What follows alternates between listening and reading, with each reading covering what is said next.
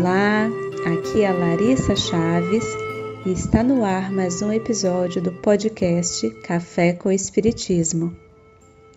Hoje, queridos amigos, eu passo aqui para falar com vocês sobre um tema muito necessário.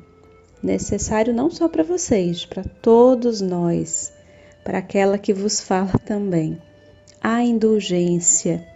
E eu trouxe aqui um pequeno trecho do capítulo 10 do Evangelho segundo o Espiritismo, Bem-aventurados os que são misericordiosos, a indulgência, item 16. Então vamos escutar com atenção, permitindo que não só o nosso raciocínio receba essas palavras do Espírito José de 1863, mas que especialmente os nossos corações estejam receptivos. Espíritas, queremos falar-vos hoje da indulgência, sentimento doce e fraternal que todo homem deve alimentar para com seus irmãos, mas do qual bem poucos fazem uso. A indulgência não vê os defeitos de outrem, ou se os vê, evita falar deles divulgá-los. Ao contrário, oculta-os, a fim de que se não tornem conhecidos, senão deles unicamente. E se a malevolência os descobre, tem sempre pronta uma escusa para eles, escusa plausível, séria, não das que, com a aparência de atenuar a falta, mas a evidenciam com pérfida intenção. A indulgência jamais se ocupa com os maus atos de outrem, a menos que seja para prestar um serviço, mas mesmo neste caso, tem o cuidado de os atenuar, tanto quanto possível. Não faz observações chocantes, não tem nos lábios censuras, apenas conselhos, e as mais das vezes velados. Quando criticais, que consequência se há de tirar das vossas palavras? Há de que não tereis feito o que reprovais, visto que estáis a censurar? Que valeis mais do que o culpado? Ó homens, quando será que julgareis os vossos próprios corações, os vossos próprios pensamentos? Os vossos próprios atos, sem vos ocupardes com o que fazem vossos irmãos. Quando só tereis olhares severos sobre vós mesmos. Sede, pois, severos para convosco, indulgentes para com os outros.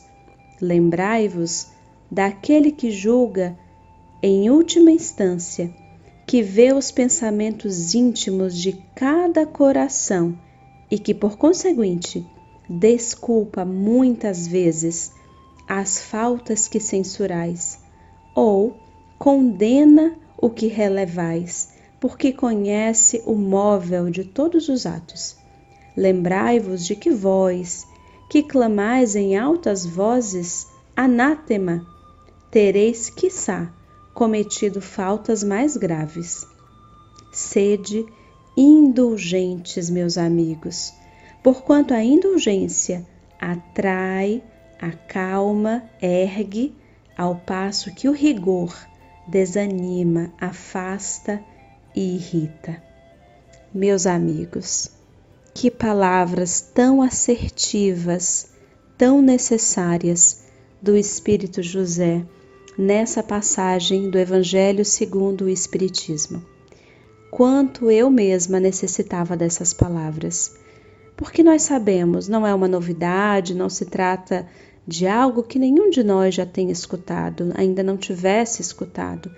Sabemos que precisamos da indulgência, necessitamos que o outro seja indulgente para conosco, porque somos imperfeitos e logo necessitamos também ser indulgentes com os outros, mas na prática é tão mais desafiador. Na prática, ainda acredito eu, muitos de nós caímos, derrapamos nessa casca de banana. Eu me recordo de um comentário de um palestrante durante um congresso espírita e ele, com muita graça, dizia assim: Espírita não fala mal do seu companheiro de casa espírita, mas ele faz uma pequena observação, pensando sempre no bem do seu companheiro. Então, é muito comum que comecemos assim, algo do tipo: Olha, não quero falar mal de Fulano ou de Beltrano, é só uma observação para o bem dele, mas eu ando tão preocupado, tão preocupado com as suas companhias espirituais, tão preocupado com isso e com aquilo, e lá vamos nós, sem perceber, começando a ser maledicentes e a tecer comentários, às vezes, com pessoas que nem têm nada a ver com a situação, que nada poderão contribuir ou que colocarão até mais lenha nessa fogueira dessas observações